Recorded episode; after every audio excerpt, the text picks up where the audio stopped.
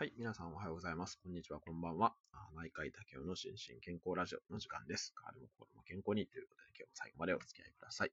えー、いつも聞いていただいてありがとうございます。えー、っとですね、今日は4月の27日火曜日ですね。火曜日、毎週火曜日は緩和ケアのお話ということで、今日はですね、新型コロナに関わる緩和ケアのお話をさせていただきたいと思います。えーとまあ、皆さんご存知の通りですね、新型コロナウイルスの第4波が猛威を振るっておりまして、えー、先日から緊急事態宣言が発令されたあの都道府県もありますけれども、まあ、あのこの新型コロナもですね、今まであの特に扱ってはいなかったですけれども、当然ですけれども、緩和ケアの対象になります。で、えー、昨日か一昨日ぐらいの報道で新型コロナに関連して死者が日本国内のですね、死者が1万人を超えたっていうニュースもありましたけれども、本当に私自身も、まあ、直接的にはこの新型コロナの感染の治療ですね、には関わっていないですけれども、緩和ケア医として、あるいは心療内科医として、え何かできることがあるかなというふうに、あの日々模索している状態であります。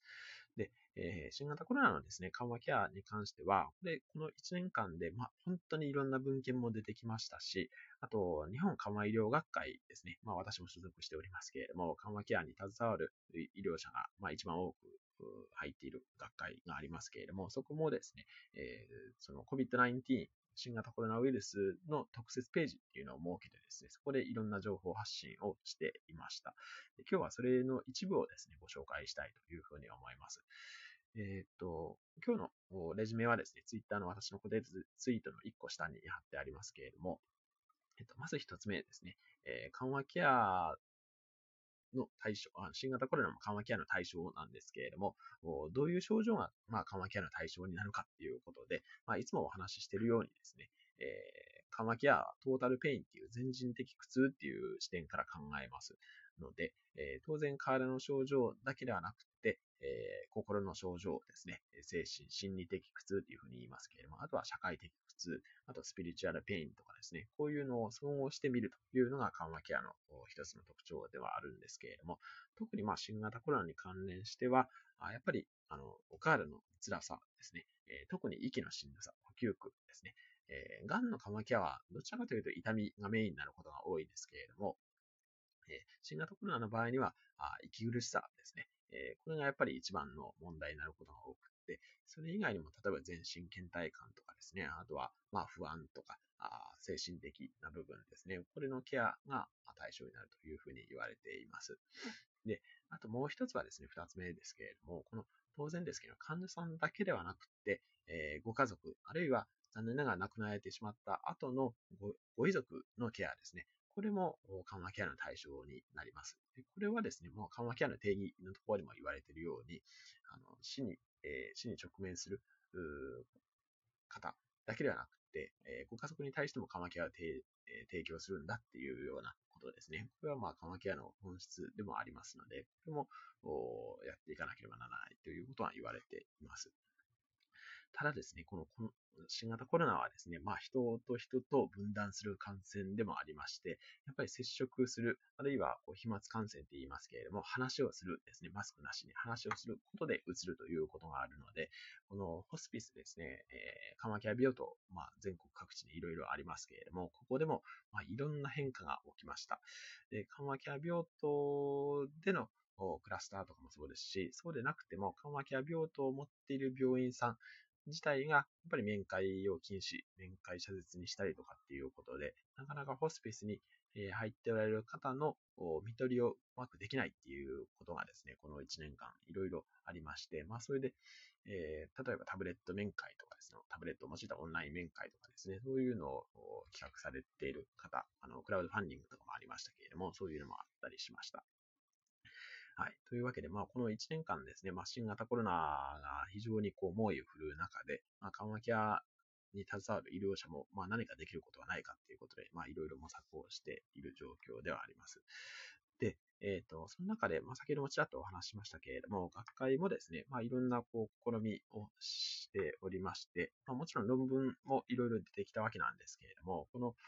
リンク先に飛んでいただくと、この日本緩和医療学会っていう学会がですね、この呼吸困難、え COVID-19、新型コロナウイルスの患者さんですね、に対する呼吸困難の指針っていうのを出しています。指針というか手引き書ですね。で、えっ、ー、と、まあ、これちょっと医療者向けなので、えっ、ー、と、非医療者の方にはちょっと内容が難しいかもしれませんけれども、こういう感じで、えっ、ー、と、これリンクを貼ったのは病院版なんですけれども、在宅版もありますし、あとは、その中には、えっ、と、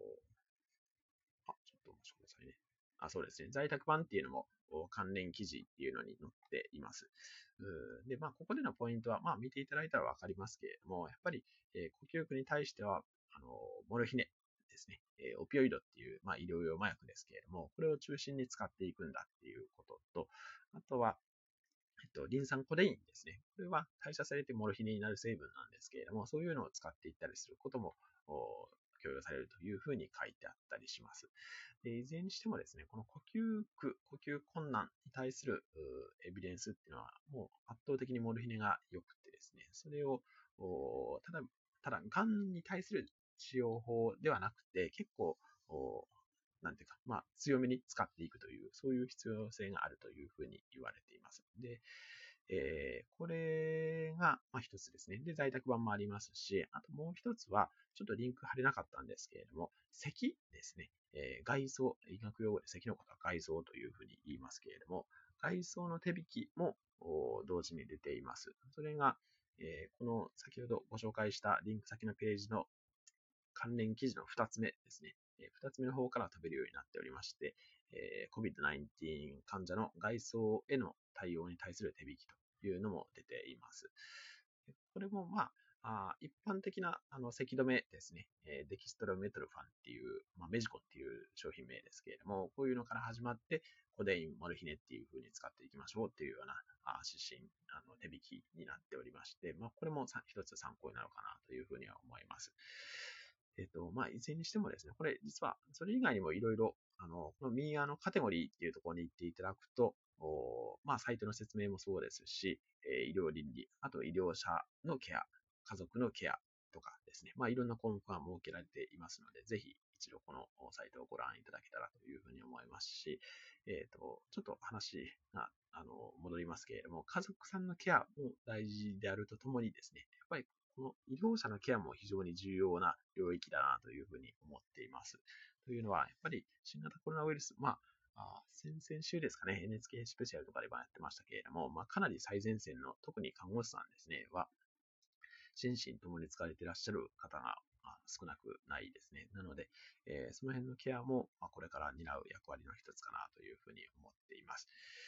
はい。まあ、いずれにしても、あの、皆さんは、というか、まあ、私も含めてですけれども、あの、まず感染しないというのが、あの、一番の、この、あの、新型コロナウイルスに関しては大事なことですけれども、まあ、感染した方とか、あるいはそのご家族にどう対応するかっていうところでもですね、えー、この、緩和ケアの知識とか技術を活かしていただけたらなというふうに思います。はい。というわけで、えー、最後まで、えー、お付き合いいただきましてありがとうございました。